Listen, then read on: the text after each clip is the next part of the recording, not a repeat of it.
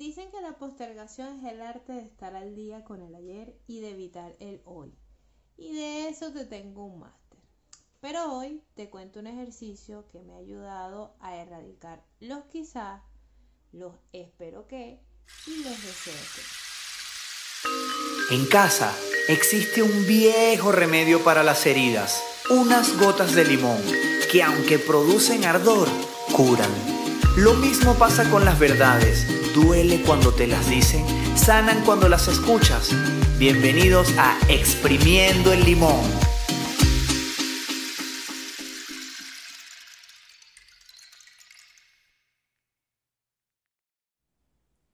Ay, Dios mío, quizás las cosas se solucionen solas. De verdad espero que las cosas vayan mejor con el tiempo. Y ay, sinceramente deseo que se arreglen. Casi que también decía, el tiempo de Dios es perfecto. O sea, fue lo último que me faltó decir en mi primer trabajo aquí en Madrid. Llegué a este país el primero de abril del 2019. Como muchos, me bajé del avión asustada por el dinero y por cómo iba a ser eh, mi existencia aquí en este nuevo país. Pero principalmente lo que me quitaba el sueño era la plata. Para hacerte el cuento corto, en ese momento pensaba que el emigrante tenía que pasar trabajo al principio mientras se adaptaba. Entonces acepté un trabajo de camarera a los 20 días de haber llegado en un bar eh, que de verdad la experiencia, algún día se las contaré, no fue lo más agradable posible. Pero bueno, ese no es la historia de este episodio.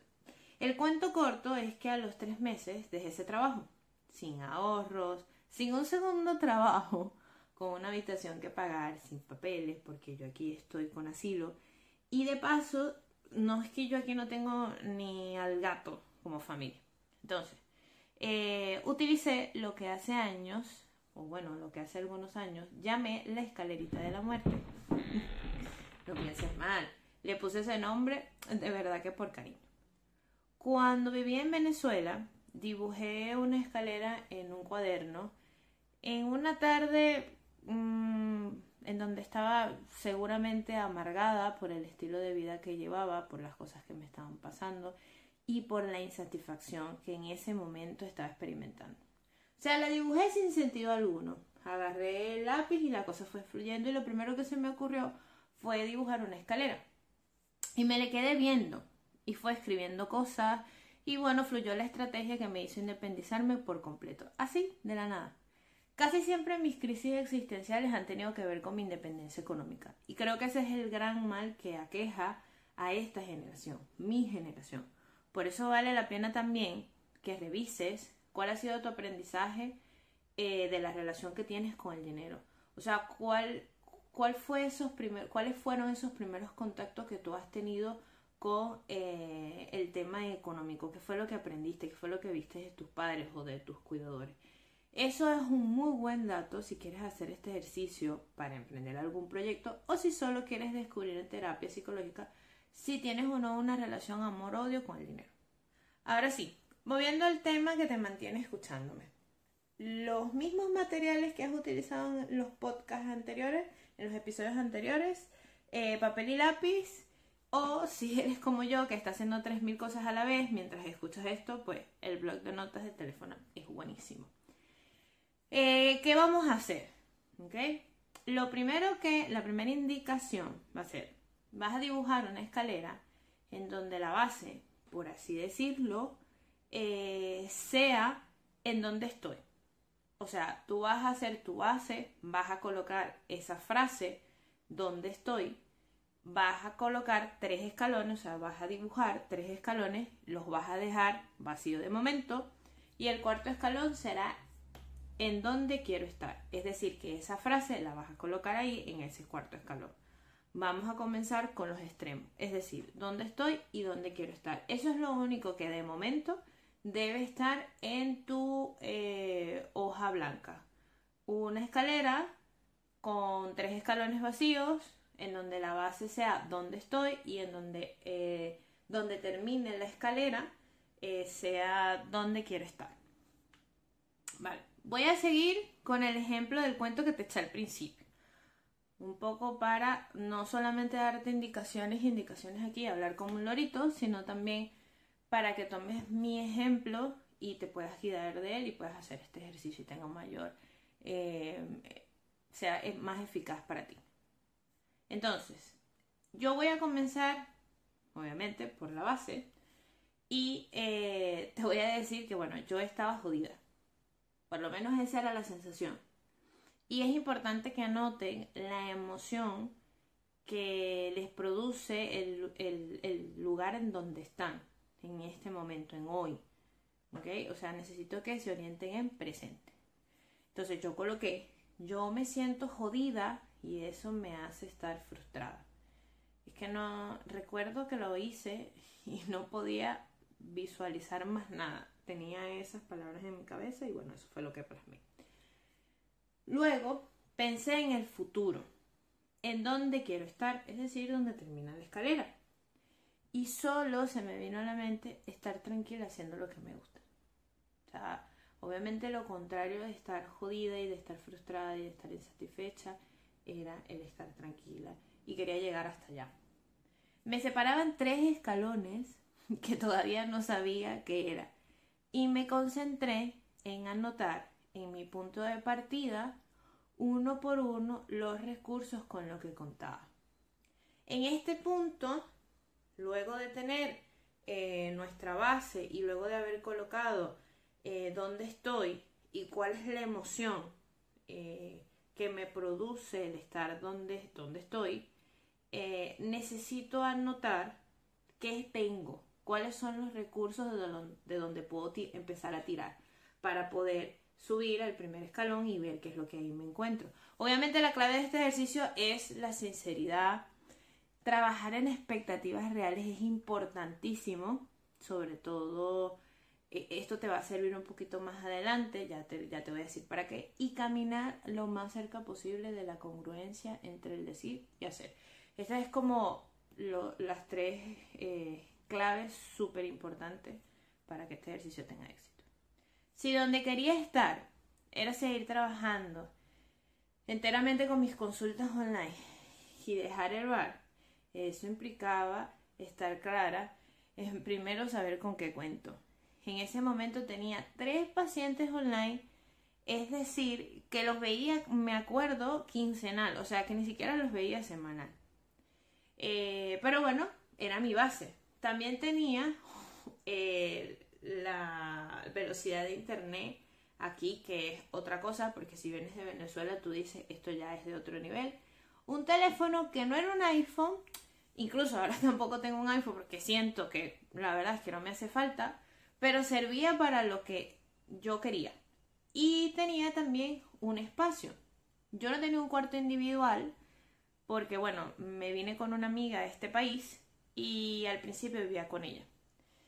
Eh, pero de esa habitación yo tenía una esquina que era como mi mm, escritorio algo así como mi consultorio improvisado, pero era una esquinita, tampoco es que era mucha cosa. Y podía llegar a negociar con mi compañera para que me dejara unas, unas horas libres en la habitación y yo pudiera pasar mis consultas tranquilas. Y tenía una de las cosas más importantes, un Instagram, que, bueno, en esta época es importante y no hay que negarlo, el tema de las redes sociales, y el tema del poder que tienen las redes sociales. Entonces tenía un Instagram con una cantidad considerable de seguidores y eso era un recurso súper valioso. Yo sentí la incomodidad desde el primer día que trabajé en ese bar. Pero lo que me hizo quedarme tres meses ignorando mi malestar fue la comodidad. Lo conocí. Y ese es el primer escalón con el que te encuentras. Luego de tú estar totalmente eh, enfocado en lo que tienes, tus recursos, cómo te sientes. Ahora sí, pasamos, movemos el pie hacia adelante y nos encontramos con el primer escalón. Yo apelé a la frase, ay, mejor me espero porque todo principio es duro y con el tiempo las cosas mejorarán. Creo que eh, no sé si es así para todos, pero hay un gran virus en cuanto a las personas que migran, sobre todo los jóvenes, que se esparce y, hace mucho daño. Y ese virus es, tienes que pasar trabajo, tienes que pasar roncha, como, nosotros, como decimos nosotros en Venezuela. O sea, tienes que verte las negras al principio porque esa es la vida de todo aquel que se va de su país. Entonces es, como, esa es la gran prueba que hay que pasar y todos pasan por eso, entonces tú no te vas a salvar. De verdad que casi, casi convierto esta actitud en un estilo de vida. La verdad es que las cosas nunca se solucionan solas, se quedan exactamente como están. Como mucho las cosas cambian y ese cambio puede ser incluso peor, pero no mejoran por sí solas. O sea, eso, creer, aferrarse a eso es frustrarse y vivir en una mentira de por vida. Siempre encuentras una ganancia para quedarte cómodo en tu incomodidad. Que para ti es muy cruel admitirla, es otra cosa, pero algo ganas ahí para que te quedes. En términos económicos, en el bar yo ganaba lo justo. El trabajo ya estaba diseñado, solo había que hacerlo, no tenía que pensar ni crear, solo repetir cosas y cumplir horario. Mientras que me repetía una y otra vez, es que sin el permiso de trabajo no puedo hacer nada. Y además, esa idea estaba apoyada por la creencia de que hay que pasar trabajo los primeros meses porque eso es la vida del que migra. falso. Había vivido 27 años de mi vida sin un permiso de trabajo y los últimos 3 años de mi vida sin un jefe. Entonces, claro que podía. En este salón, solo concéntrate en ubicar lo cómodo de la situación. Y lo cómodo siempre es lo conocido.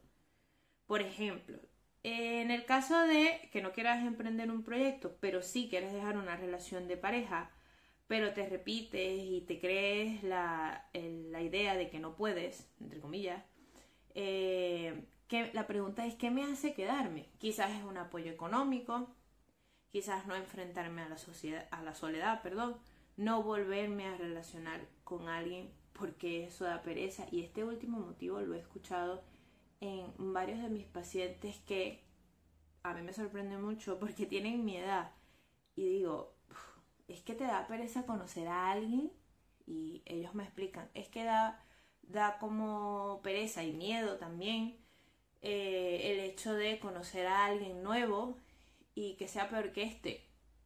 Y digo, ¿por qué somos una generación tan fatalista? Pero bueno, eso puede ser un tema también para un próximo episodio, pero nos vamos a concentrar en este hoy. El segundo eslabón, los miedos.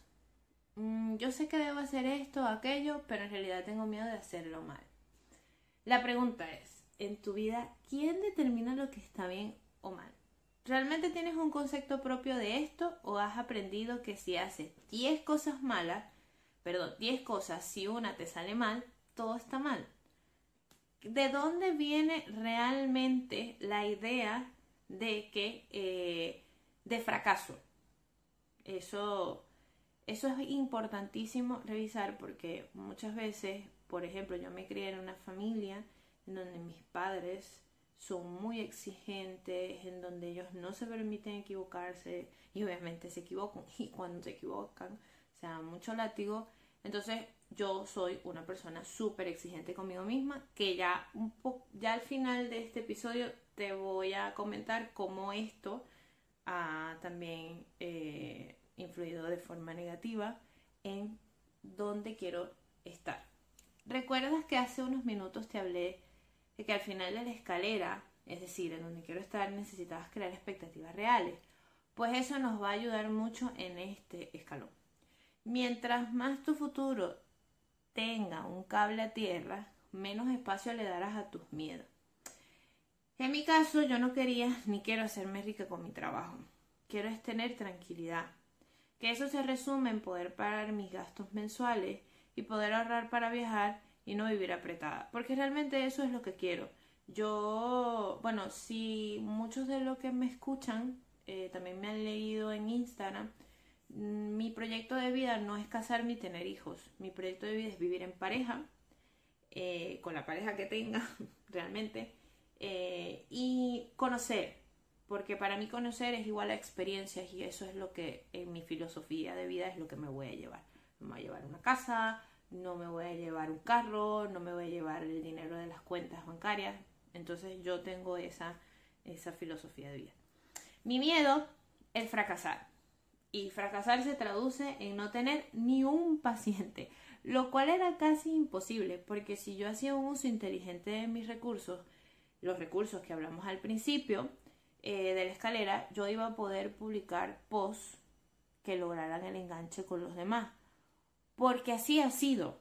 Entonces no tendría por qué ser distinto ahora si yo he seguido una línea en donde me da a mí la oportunidad de mostrarme como realmente soy y de hablar de mis experiencias.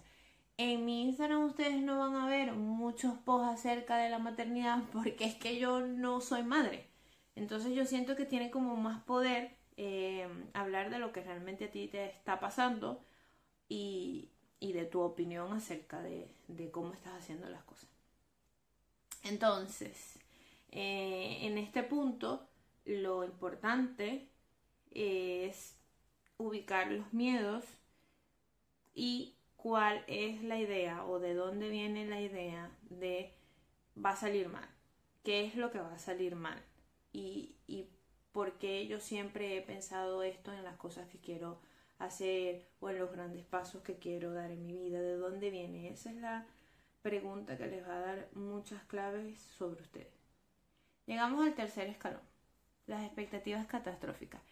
Esto es como luego de identificar el monstruo del segundo escalón, el tercer escalón es eh, bien detallada esa situación en particular que me hace quedarme paralizada. Eh, pero aquí existe un escenario eh, que de repente, y ojo con esto, puede estar relacionada con acciones del pasado, en donde quise también hacer algo nuevo y las cosas no salieron como yo quería. Es decir, podemos estar predispuestos y si es tu caso, revisa la situación con lupa y compara. ¿Las situaciones son iguales? Obviamente no. Porque aunque sea la misma situación, con lo, mismo en donde quieres emprender o con la misma persona con la que quieres seguir una relación de pareja, por darte un ejemplo, tú ya no eres el mismo de ese momento. Entonces, eso hace la situación distinta. Nosotros no somos igual que hace un mes.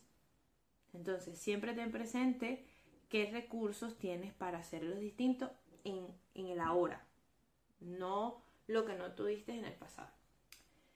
Aquí eh, escribe detalladamente también qué es lo peor que puede pasar. Para cambiar una situación hay que meterse en ella, no evadirla. En mi caso, existe una probabilidad de un 50% que me quede sin dinero para comer. Y sin embargo, en el país donde estoy hay ayudas para emigrantes, solo que yo he decidido no hacer uso de ellas, porque bueno, me hago la idea de que no existen. Y para mí eso me mantiene en como encaminada en lo que realmente quiero hacer. Hay que tener claro los riesgos. No caer en un hueco de una psicología positiva, de no, todo va a salir súper bien, a mí nunca me va a salir nada mal. Uno atrae, uno le da lo que el universo, bueno, lo que le pide el universo y un montón de cosas que no es por atacar esto, pero los riesgos están y los riesgos siempre han existido y seguirán existiendo. Entonces, negarlo no te va a ayudar a cumplir las cosas. Incluso hay que tenerlos claros. Poco para que te sirva de, mm, esa alarma o esa lucecita que se enciende en el tablero cuando te dice, epa, cuidado con esto. Eh, porque, bueno, los riesgos eh, están para que sean revisados y para que no caigamos como en una falsa, sí, en, una falsa esperanza que no nos va a llevar a ningún lado. El camino tiene baches, aunque no los veas están, y no porque no los veas debes ignorarlo. Vale, llegado al último escalón, ¿cómo hago para no retroceder? Ya dejé la relación de pareja que me hacía daño ¿Cómo hago para no caer cuando me mande un mensaje? ¿Cómo hago para no estancarme con el proyecto que estoy emprendiendo? Evalúas tus objetivos de forma semanal y organízate por actividades y no por tiempo. Y en el caso de una pareja, eh, evalúa qué hizo que tú terminaras esa relación de pareja. no, a veces el cerebro te juega una mala pasada y te lleva al pasado y te dice, ah, pero es que nosotros teníamos esto y esto y sí, pero los antecedentes, lo más próximo al hoy, es lo que te hizo también eh, ya disolver esa relación. Entonces no tiene sentido en que te quedes pegada en el pasado e ignores lo que pasó en el presente. Eso es lo que te va a dar como la no es fuerza, es como mm, la orientación de que realmente es lo que quieres.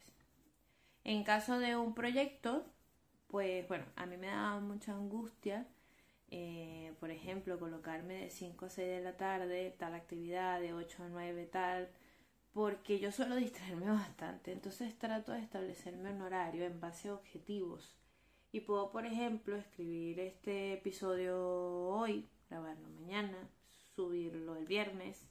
Es un objetivo, más no algo tan rígido como en un trabajo de oficina. Y eso es lo, y eso es lo que hace que lo disfrute. Otra cosa, siempre chequeo cómo me estoy sintiendo con lo que estoy haciendo. Si estoy tranquila, si estoy obligada o si por el contrario estoy aburrida.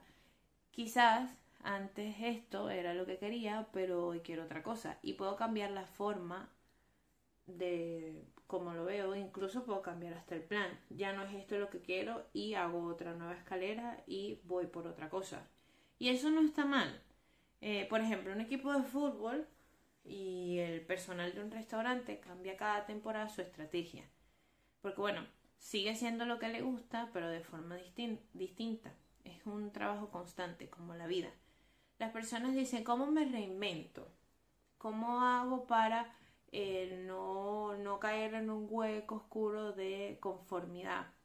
Bueno, tan sencillo como si tú ya estás aburrido y si tú fueses un consumidor de lo que em, estás haciendo que te gustaría ver. En tu vida, si lo estás haciendo este ejercicio como para salir de un tema amoroso, eh, si ya dejaste la relación de pareja, pero entonces ahora tu vida es como lineal y no tienes nada divertido que hacer y no pasa nada, entonces tienes que aprender a vivir o necesitas aprender a vivir con tu compañía. Y para eso eh, también vale la estrategia de elaborar objetivos, de aprender cosas nuevas, de querer relacionarte con gente nueva también, de darle a tu cuerpo ese derecho que tiene de disfrutar, que eso no te va a caer del cielo igual que en un proyecto económico, por así decirlo. Cuando haces este tipo de ejercicios, descubres que la escalera puede tener más escalones con el tiempo. Y no es que estás retrocediendo, es que te vas conociendo y descubres otras formas de autoengaño. Mi terapeuta dice que mientras más vas a terapia y tú evolucionas, tus monstruos también evolucionan, porque ellos no se van a quedar atrás, ellos están caminando contigo. Entonces, eh, descubres otras formas de autoengaño que pasabas por alto en el pasado. Una de ellas, eh, para mí en la actualidad, es la crítica. Nuestra cultura está llena de críticas, incluso pagamos para escucharlas. Solo, fíjate, en reuniones sociales siempre hay tiempo, así sean cinco minutos para hablar de lo que no ha hecho el otro. Y casi siempre es el que no está. Hablamos del que no está. Si así somos en el exterior, como somos con nosotros mismos en soledad, crueles e implacables. Ya que aquí el tema no era ser, sino que lo que estaba haciendo estuviera bien, casi que rayando en la perfección, y conseguía que las críticas tuvieran más peso cuando me comparaba. Comparar no es malo. Lo malo está en que tu trabajo o tus acciones tengan como objetivo el competir para demostrar al otro que tú eres más.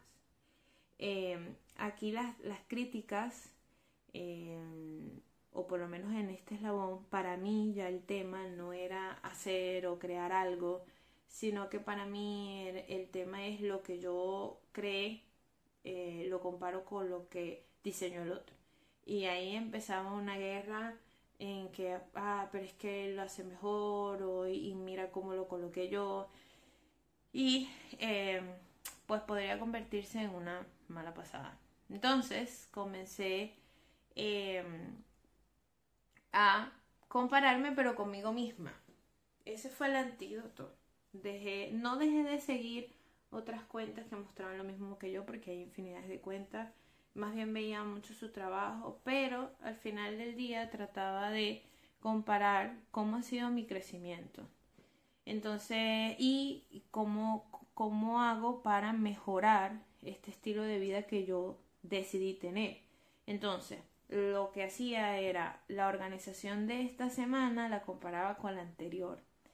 Y si yo sentía o, si evaluaba y al final me daban los resultados de que esta semana yo hice las cosas un poco más organizadas que la semana pasada, me lanzaba un piropo por las cosas que había mejorado y prestaba atención en las que tenía que cuidar para la próxima. Ese fue el antídoto eh, para mí, realmente.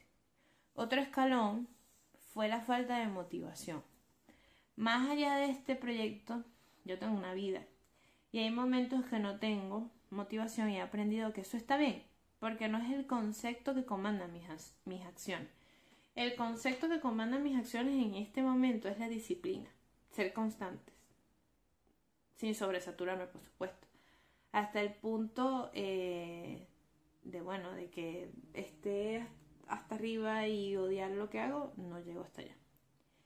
Entonces, si en días me concentro en una sola tarea y no en tres, y trato de que ese tiempo de desconexión sea de calidad. Jamás será un tiempo de calidad revisar mil veces el Instagram.